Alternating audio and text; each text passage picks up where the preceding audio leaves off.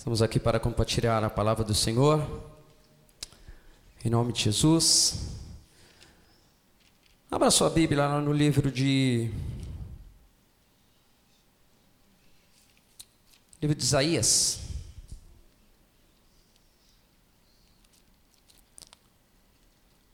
Isaías 6, versículo 1.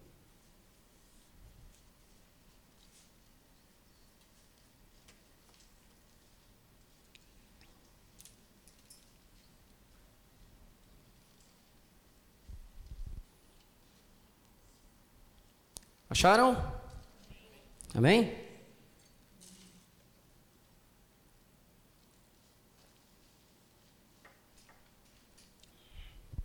Diz assim: No ano da morte do rei Uzias, eu vi o Senhor assentado sobre um alto e sublime trono, e as abas das suas vestes enchiam o templo. Serafins estavam por cima dele.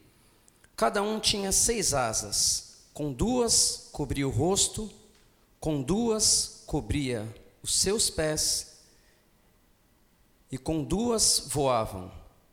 E clamavam uns para os outros, dizendo: Santo, Santo, Santo é o Senhor dos exércitos. Toda a terra estava cheia da sua glória. As bases do limiar se moveram à voz do que clamava, e a casa se encheu de fumaça. Então disse eu: Ai de mim, estou perdido, porque sou um homem de lábios impuros, habito no meio de um povo de impuros lábios, e os meus olhos viram o Rei, o Senhor dos exércitos. Então um dos serafins voou para mim, trazendo na mão uma brasa viva que retirara do altar com uma tenaz. Com a brasa tocou a minha boca e disse: Eis que ela tocou os teus lábios, e a tua iniquidade foi tirada e perdoado e perdoado o teu pecado. Depois disto, ouvi a voz do Senhor que dizia: A quem enviei? E a quem há de ir por nós? Disse eu: Eis-me aqui, envia-me a mim.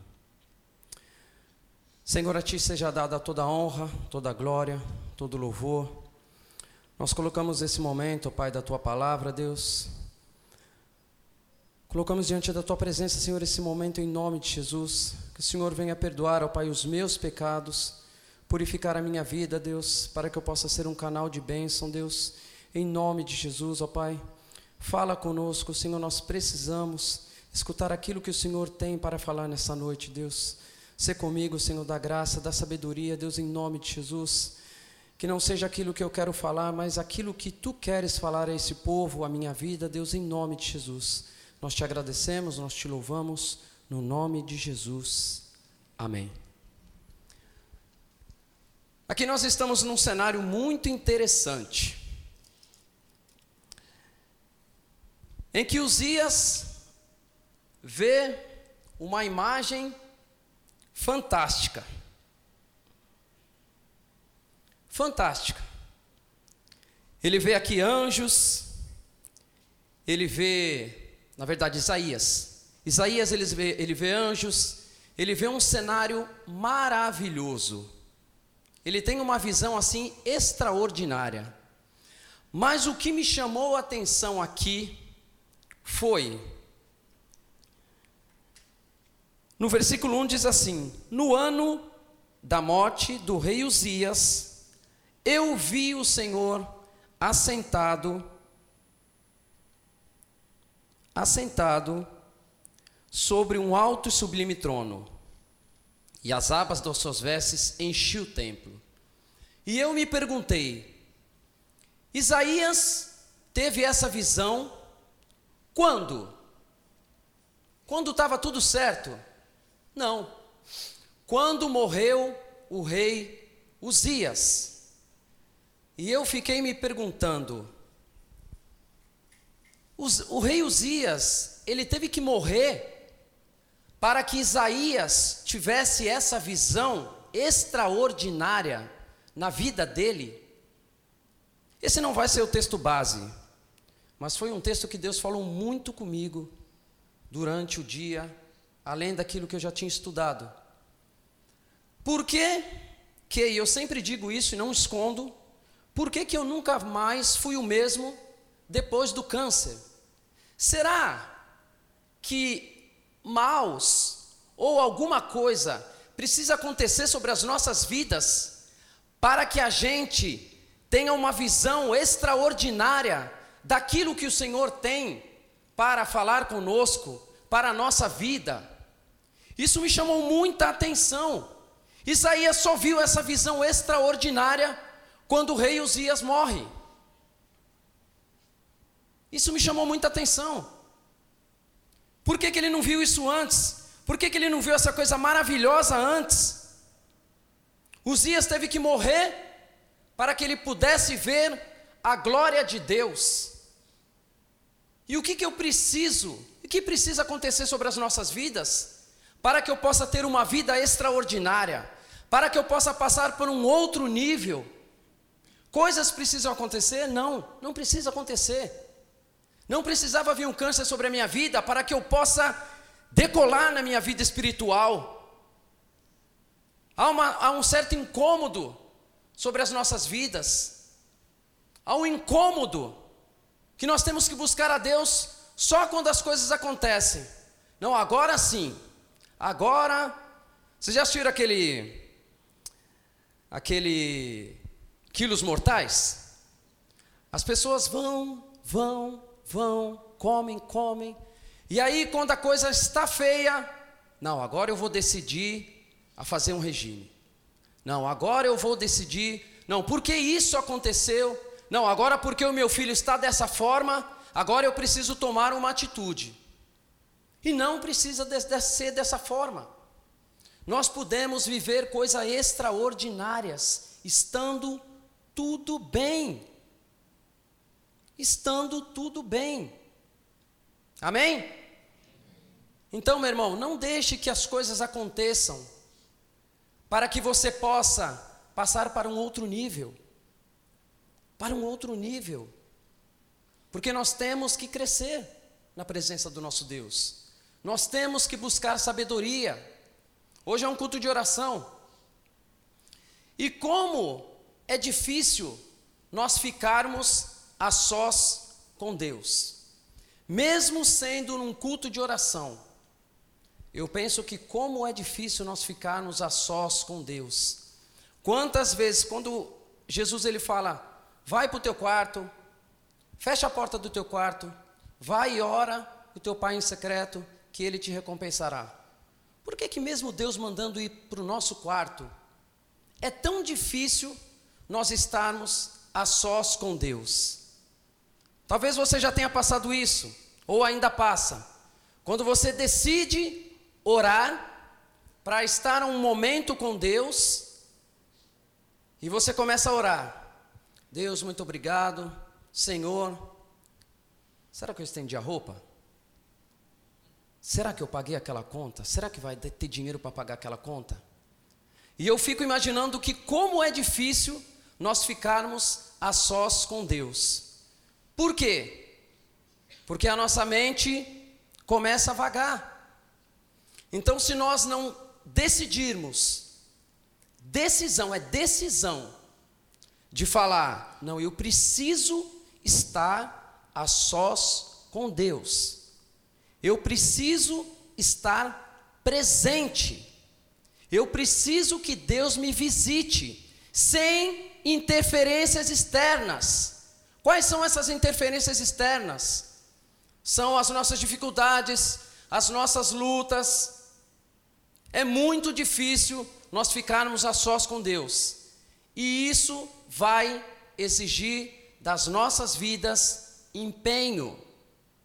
Vai decidir ter empenho para que nós possamos ficar a sós com Deus, sem deixar as coisas externas, fazer parte da, da nossa oração. Porque se não for dessa forma, nós não conseguimos falar e ouvir Deus falar. Quantas vezes que Deus precisa falar conosco em oração e nós estamos vagando? Como que eu vou pagar? Como que eu vou fazer? Mas ela não muda, ele não muda, o meu filho. E quantas vezes nós levamos isso para Deus sem escutar aquilo que Ele tem para falar conosco. Nesses últimos dias nós estamos falando muito em relacionamento. Até Moisés falou nessa esse final de semana de relacionamento. E, e nós vemos que o nosso relacionamento com as pessoas, eles se estão deteriorando, né? E eu fiquei pensando assim, eu estava conversando com meu filho essa semana, e quando ele se achega, né? A gente já sabe, ou ele vai falar eu te amo, ou ele quer alguma coisa. Graças a Deus que na maioria das vezes, ele, pai, te amo. Pai, te amo. Mas essa semana ele veio, ele queria um álbum de figurinha, né? Tá aí na, na moda, né? O, o álbum da, da Copa do Mundo. E ele veio, ele veio. Eu falei, fala, o que que você quer? O que que você quer? E naquele momento ele falou: pô, pai, eu queria um álbum de figurinha. Né? E naquele momento Deus falou comigo. Naquele momento Deus falou comigo.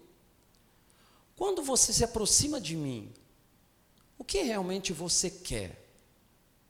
Né? O que realmente, quando eu me aproximo de Deus, o que, que eu quero? Será que é uma bênção? Será que é a presença do Pai? O que eu quero diante do meu Deus? E eu queria falar um pouquinho hoje sobre nós não deixarmos o nosso relacionamento com Deus se deteriorar. Não deixarmos o nosso relacionamento com Deus se deteriorar. Abra sua Bíblia no livro de 2 Reis. Segunda Reis 4. Como que eu evito que o meu relacionamento com Deus fique frio?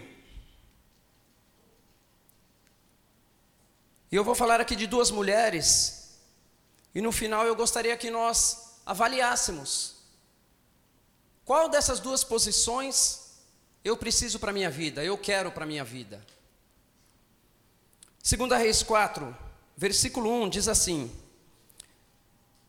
Certa mulher das mulheres dos discípulos dos profetas clamou a Eliseu, dizendo: Meu marido, teu servo, morreu, e tu sabes que ele temia o Senhor. É chegada o credor para levar os meus dois filhos para serem escravos. Eliseu lhe perguntou: que hei de te fazer?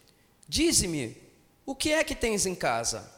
Ela respondeu: Tua serva não tem nada, senão uma botija de azeite. Então disse ele: Vai, pede emprestadas vasilhas a todos os teus vizinhos, vasilhas vazias, não poucas, entra, então entra e fecha a porta sobre ti e sobre os teus filhos, e deixa o teu azeite em todas aquelas vasilhas. Põe a parte aqui estiver cheia. Partiu, pois, dele e fechou a porta sobre si e sobre seus filhos. Estes lhe chegavam as vasilhas e elas enchia. Cheias as vasilhas, disse a um dos filhos: Chega-me, eis mais uma vasilha. Mas ele perguntou: Não há mais vasilha nenhuma. E o azeite parou. Agora vamos aqui no versículo 8. Vamos falar de outra mulher. Certo dia passou Eliseu por Sunem, onde se achava uma mulher rica, a qual o constrangeu a comer pão. Daí, todas as vezes que passava por lá, entrava para comer. Ela disse ao seu marido: Vejo que este passa sempre por nós, é santo homem de Deus. Façamos-lhes, pois, em cima um pequeno quarto, obra de pedreiro, e ponhamos nele uma cama, uma mesa, uma cadeira e um candeeiro. Quando ele vier à nossa casa, retirar-se-á para ali. Versículo 11. Um dia, vindo ele para ali, retirou-se para o quarto e se deitou. Então disse seu moço, Geazi, chama esta sunamita. Chamando a ele, ela se pôs diante do profeta. Este havia dito ao seu moço: Dize-lhe, eis que tu tens tratado com muita abnega, abnegação, que há de fazer por ti? Haverá alguma coisa de que fale a teu favor ao rei ou ao comandante do exército? Ela respondeu: Habito no meio do meu povo. Então disse o profeta: Que se há de fazer por ela? Geazi respondeu: Ora, ela não tem filho, e seu marido é velho. Disse Eliseu: Chama. Chamando a ele, ela se pôs à porta. Disse-lhes o profeta: Por esse tempo, daqui a um ano, abraçarás um filho. Ela disse: Não, meu senhor, homem de Deus, não mintas a tua serva. Concebeu a mulher e deu à luz a um filho, no tempo determinado quando fez um ano, segundo Eliseu lhe dissera. Tendo crescido o menino, certo dia a ter com seu pai, que estava com os segadores, disse a seu pai: Ai, minha cabeça! Esse disse ao seu moço: Leva-te a tua mãe. Ele tomou e o levou para sua mãe, sobre cujos joelhos ficou sentado até o meio-dia e morreu. Até aí. Nós temos um primeiro relacionamento um pouco raso, porque a mulher ela tem uma demanda, o marido morreu e deixou ela numa pior. E chega os credores para essa mulher, falando que ela tem que pagar, e ela não tinha esse dinheiro. E naquela época, fatalmente levariam os filhos como escravo. E ela foi atrás do profeta Eliseu, pedindo socorro. Profeta, estão querendo levar o meu filho. Preciso de um milagre, preciso que você faça alguma coisa. E Eliseu falou: Olha, vai lá, vai lá nas suas vizinhas, pega as vasilhas, pega um pouquinho de azeite que você tem, fecha a porta, começa a derramar. Aqui no outro dia que eu preguei, eu falei sobre obediência, né? Falei esse texto e falei sobre obediência, né? Que o milagre, ele aconteceu quando ela derramou, né? Então ela obedeceu. Segue-se que ela derramou, as vasilhas encheram, ela pagou aquilo que ela devia e viveu com o resto. E o interessante aqui nessa história que a história dessa mulher termina aqui. Se nós formos folhear a Bíblia toda, nós não vamos mais ouvir falar dessa mulher. E Deus falou muito comigo aqui. Qual é o tipo de relacionamento que você tem comigo?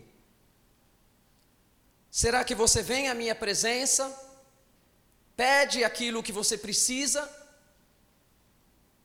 e vai embora? E depois você vem, pede, preciso, necessito, e depois você vai embora. E Deus falou muito comigo. E lá no versículo 8, nós vemos uma mulher que quis um relacionamento diferente. A despeito de ela ser rica, ela poderia muito bem ter outros interesses. Afinal, Eliseu era um profeta. Ela podia ter interesses espirituais. Dinheiro ela não precisava. Mas só que o que me chamou a atenção aqui nessa mulher foi a forma que ela se aproximou de Eliseu. A Bíblia vai dizer que ela toda vez Eliseu passava na frente da casa dela, porque ele aquele era o percurso dele. E ela notava, tanto que ela falou para o marido: Vejo que esse é um homem de Deus, pela sua postura, pelo aquilo que ele fala, pelo aquilo que ele faz. Vejo que é um homem de Deus. e ela decidiu se relacionar com este homem de Deus, com esse profeta. E ela chamou. Ele passava. Ela disse: Eliseu, vamos lá em casa. Vamos tomar um cafezinho. Vamos comer um pão. E todas as vezes que Eliseu passava ali, ele passava na casa daquela mulher. A mulher, ela começou a criar um relacionamento com ele, sem interesse algum, só para ter a presença do homem de Deus, que Eliseu representava Deus, um profeta abençoado, e ela quis aquele homem dentro da casa dela, sem interesse. E aí Deus novamente começou a falar comigo. Será que você, Marcelo, será que você tem essa disposição de, de, se aproximar de mim sem interesse, só por aquilo que eu sou sobre a tua vida, só por aquilo que eu fiz, eu entreguei aquilo que eu tinha de mais precioso, o meu único filho, para que você estivesse aqui. Será que você se aproxima de mim pelo aquilo que eu posso oferecer? Ou por aquilo que eu sou? Aí, meu irmão, aí eu, naquele momento, eu, estudando ali, eu chorei. Eu chorei porque quantas vezes nós somos que nem o nosso filho? Nós nos aproximamos de Deus porque nós precisamos tantas coisas. Nós precisamos de tantas coisas, necessitamos de tantas coisas. E isso não está errado, nós aproximarmos do Pai, porque Ele é Pai. Mas a nossa vida não pode estar baseada, não pode estar baseada só naquilo que Jesus pode fazer sobre as nossas vidas. Nós precisamos nos aproximar de Deus pelo aquilo que Ele é. Ele é um Deus soberano, Ele é um Deus que conhece todas as coisas, Ele é um Deus que já nos deu a salvação em Cristo Jesus. Se hoje nós fecharmos os nossos olhos, hoje, nós vamos estar na eternidade, aleluia. E ali eu me senti muito pequeno, porque quantas vezes eu venho aqui e falo, Senhor, eu preciso, às vezes inconscientemente, Senhor, eu preciso, eu quero, olha lá, olha a minha oração, olha isso, olha aquilo. E o Senhor Jesus, Ele não é o meu garçom, né? Ele é o Rei dos Reis. Ele não está aqui só para me servir. E isso me constrangeu de uma forma, assim, sabe, muito, foi dolorido ali quando eu estava estudando. E é no dia a dia em que nós vamos mudar. É por isso que nós viemos à igreja, escutar a palavra de Deus. Né? Muitas vezes, quando nós viemos à igreja, nós nos sentimos meio desconfortáveis. Porque o Evangelho é isso, é você se sentir desconfortável. É eu me sentir desconfortável. Por quê? Porque a palavra de Deus, ela sempre vai nos falar para nós deixarmos algo da nossa vida que nos atrapalha, que nos atrapalha de vermos a glória de Deus, o nosso Uzias aí tem que morrer, né? E o Uzias só vai morrer se nós matarmos, meu irmão. Aquilo que nos atrapalha de nós vermos a glória de Deus, ou de vermos um milagre acontecer, só vai acontecer se nós matarmos. Quem nós temos alimentado, né? Um dia a tia Eliana trouxe essa, essa palavra. Quem você tem alimentado? O Espírito Santo ou aquilo que, que muitas vezes te atrapalha? né? Aquela ira, o nós falarmos, o nós ferirmos. E quando nós alimentamos mais o Espírito Santo de Deus, aí as, as outras coisas ficam em segundo plano, porque nós ficamos mais fortes.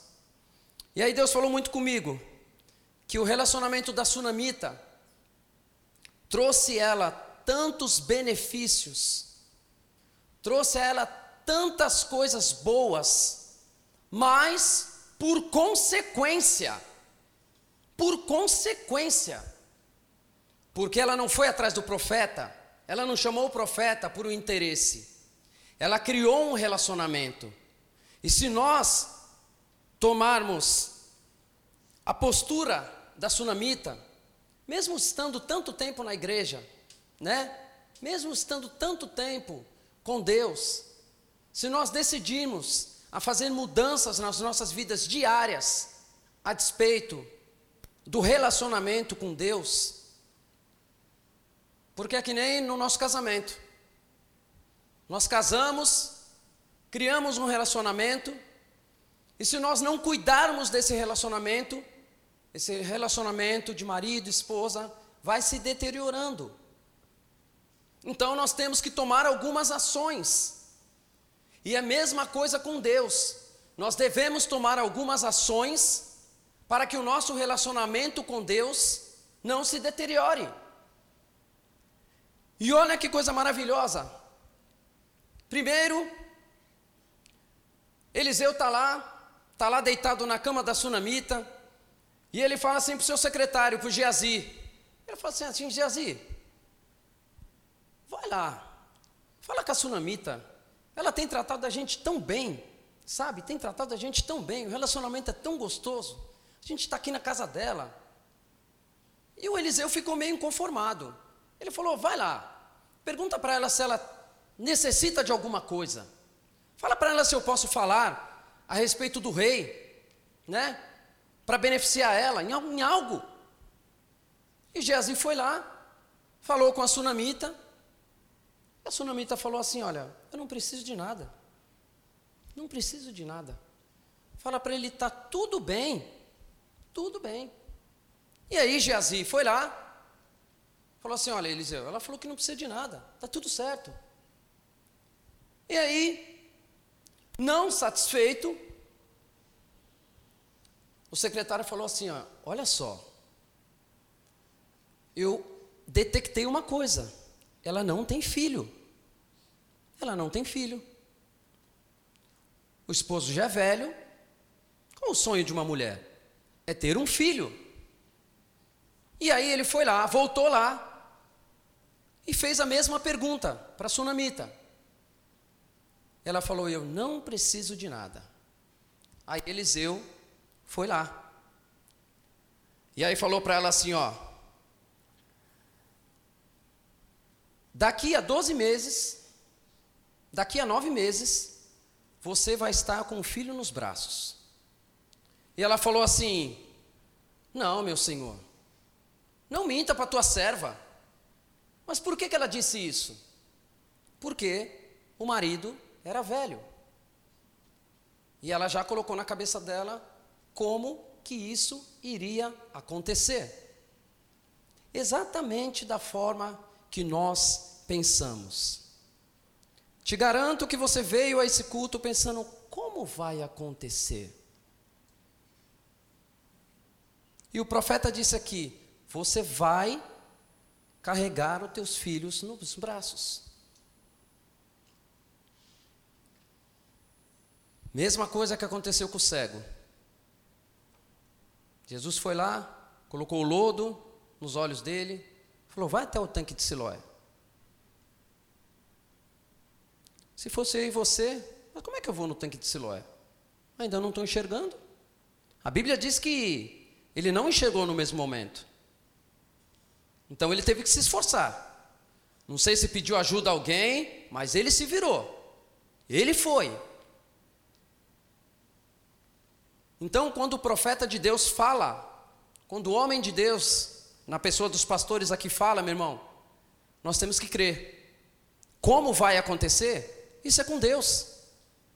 Isso é com Deus. E da forma que Eliseu falou para ela, ela estava com os filhos, passou um tempo, ela estava com os filhos no braço. Se cumpriu aquilo que o profeta Eliseu disse. Olha só o relacionamento, o que trouxe a vida dessa mulher. Seu primeiro milagre. Segue-se que foi passando o tempo, esse menino cresceu um pouco, estava com o pai. Não se sabe, a Bíblia não, não diz Mas ele começou a ter uma forte dor de cabeça. Uma forte dor de cabeça. E aí, leva para a mãe. Leva para a mãe. E aí levaram para a mãe. E o que, que aconteceu? O menino morreu. O menino morreu. Agora imagina essa mulher que já de primeiro momento não queria o filho. O profeta fala para ela que ela vai ter o filho, e ela tem, e o filho morre. Imagina essa mulher. Mas, pelo relacionamento que ela criou com o homem de Deus, ela sabia que tudo que ela estava passando precisava passar. Mas uma coisa que ela tinha de mais profundo era o relacionamento com esse homem de Deus. Relacionamento que ela não deixava. Relacionamento que ela cuidava. E o filho morreu. E Eliseu já não estava mais ali. Foi com seu secretário. E assim que o filho morreu, ela sabia aonde, quem que ela tinha que procurar. E ela foi atrás do homem de Deus. Ela foi atrás de Eliseu. Ela falou: arruma aí. Colocou o menino exatamente na cama que ela tinha preparado para Eliseu. Deixou o menino lá morto, arrumou lá os burrinhos e foi até o homem de Deus. De longe, Geazi viu aquela mulher, de longe, Eliseu viu aquela mulher, e ele disse assim: aquela é a sunamita. Por que, que ele conheceu de longe? Por causa do relacionamento.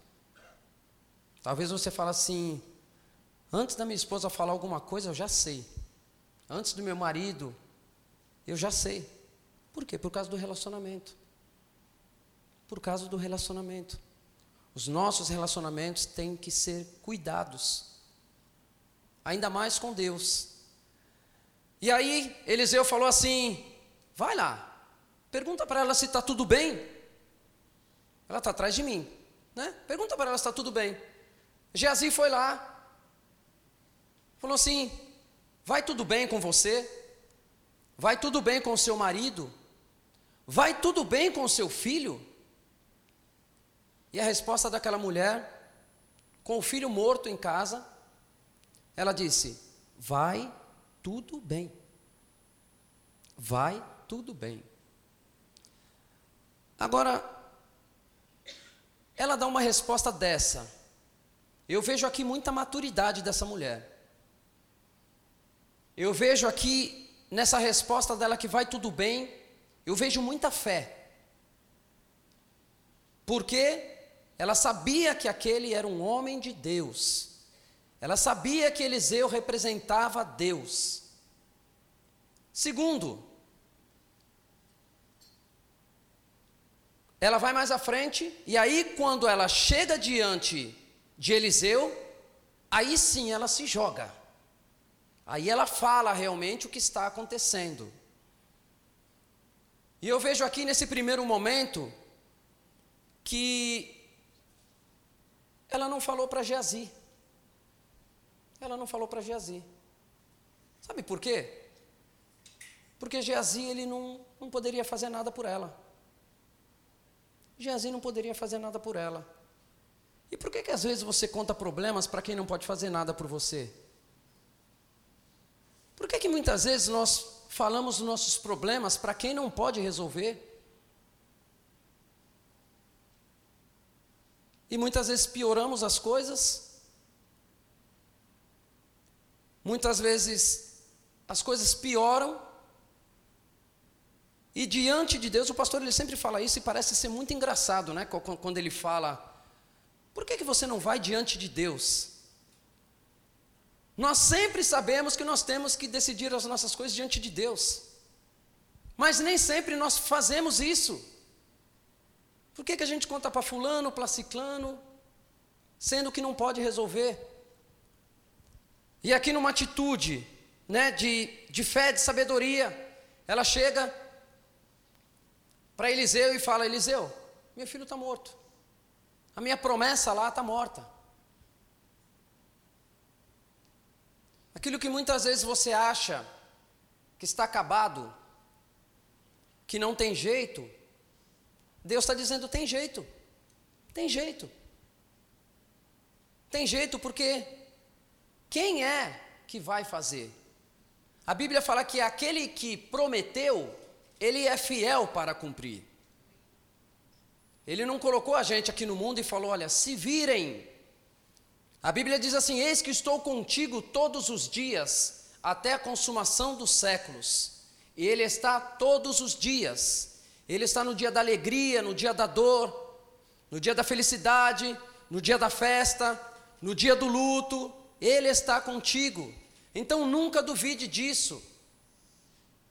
Nós vivemos hoje num mundo em que as pessoas se sentem muito só no meio de muita gente, se sentem só. E nós não podemos nos sentir assim, porque nós temos as promessas, nós temos a palavra de Deus. E aí, Eliseu disse para essa mulher, disse para Eliseu disse para o secretário, para Geazi, corre lá, corre na casa dela que eu vou indo depois. Coloca esse cajado aqui sobre o menino e ele vai ressuscitar. E ele foi, correu, chegou na casa da mulher, fez o que Eliseu lhe dissera e nada aconteceu. E nada aconteceu. Mais tarde chega Eliseu e ressuscita aquele menino. Olha só o que, que acontece quando nós temos um relacionamento com o nosso Pai, não só baseado no querer, no precisar, no ai, coitado de mim. Quando nós amamos realmente pelo aquilo que Ele já fez, e se Jesus não fizesse mais nada por nós, estava tudo certo, porque Ele já fez, Ele já nos deu. E depois que esse, esse menino, para terminar, depois que esse menino ressuscita, essa mulher ela tem uma informação privilegiada. Porque quando nós estamos com Deus, nós temos informações privilegiadas. O que, que são informações privilegiadas? Está tudo aqui, ó. Está tudo aqui. Quando Mateus 24 diz: haverá guerras, rumores de guerras, o amor de muitos vai se esfriar, filho matando pai, pai matando filho. Já está tudo aqui, nós temos informações que Jesus nos dá. Então, através do profeta, ela tem. O profeta fala para ela: Olha, vai vir uma fome sobre a terra. Pega tuas coisas e vai embora. E assim aconteceu. Ela foi embora, veio uma fome, onde arrasou aquela região. Segue-se que Eliseu morre. E depois, essa mulher volta. E ali está Geazi diante do rei. E ele fala assim: Geazi, olha, Eliseu era um cara fera, né? Profeta, homem de Deus. Me fala aí, me conta aí. Eu sei que ele tem muitas histórias, mas me conta a história que, que te marcou, a história aqui que você acha que, que te marcou. Ele falou: Olha, rei, tem uma história aqui que me marcou muito. É a história de uma mulher que se aproximou da gente, sabe, não queria nada, não foi em busca de Eliseu por causa de interesse, hospedou a gente na casa dela, toda vez que a gente passava lá, a gente descansava. a gente comia, e essa mulher não tinha filho, o marido era velho, e aí Eliseu lançou uma palavra sobre a vida dela. Essa mulher ficou grávida, depois o filho morreu, depois ele ressuscitou o filho dessa mulher, e essa história me marcou demais. Só que aí vem chegando essa mulher. Essa mulher vem chegando. E eles dois estavam conversando. E aí essa mulher vem chegando e Geazi vê ela e fala assim: Rei, hey, é dessa mulher que a gente está falando. É dessa mulher. E aí o rei chega e fala assim: Olha a importância de nós sabermos mesmo sabendo que era o secretário, ele quis ouvir da mulher. Né? Então presta atenção naquilo que você escuta. Presta atenção naquilo que você escuta. Será o que, que você está escutando? Será que é real? E aí o rei falou assim: Vem aqui, Sunamita, me conta essa história direitinho. E aí ela contou e aí, por causa de um relacionamento lá atrás, que a gente estava falando, sem interesse, pelaquilo que ele representava, olha só quantas coisas aconteceram. E aí o rei falou assim: Olha, essa história, muito legal. Mandou chamar os guardas, falou assim: Ó, vai lá, restitui tudo o que essa mulher tudo que foi perdido lá com a fome, pode restituir tudo: casa, suprimento, tudo. Tudo dessa mulher foi restituído. Tudo por causa de um relacionamento sem interesse. E Deus falou muito comigo nessa palavra. Qual dos dois posicionamentos você quer para a tua vida, Marcelo? É o relacionamento da primeira mulher, em que você necessita, e volto a dizer, não há erro nenhum nisso, em se aproximar, em pedir. Mas se esse for o nosso alvo, a Bíblia fala que nós somos os mais miseráveis dos homens. Se nós esperarmos só isso, um relacionamento muito raso, em que eu preciso. Será que você é esse, Marcelo, que se aproxima de mim só por aquilo que eu posso te dar? Aquilo me incomodou demais, irmãos, demais. Ou eu quero ser, ter o posicionamento dessa mulher, da sunamita, em continuar na presença do, do nosso Senhor, mas pelo aquilo que Ele já fez. Evidente que nós somos humanos e dificilmente nós chegamos na igreja sem pedir nada. Talvez eu possa até fazer um, um pacto comigo mesmo. Hoje eu vou na igreja, não vou pedir nada. Mas é chegar aqui e a gente começa, ai Deus, eu preciso, eu preciso. Isso é natural. Mas meu irmão, que o teu relacionamento possa ser um relacionamento pelaquilo que o Senhor já fez sobre as nossas vidas. Amém? Feche os teus olhos em nome de Jesus.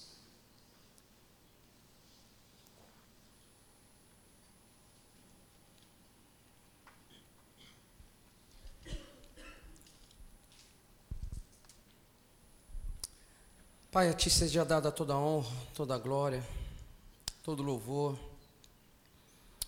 Oh Deus, como o Senhor é maravilhoso, Pai.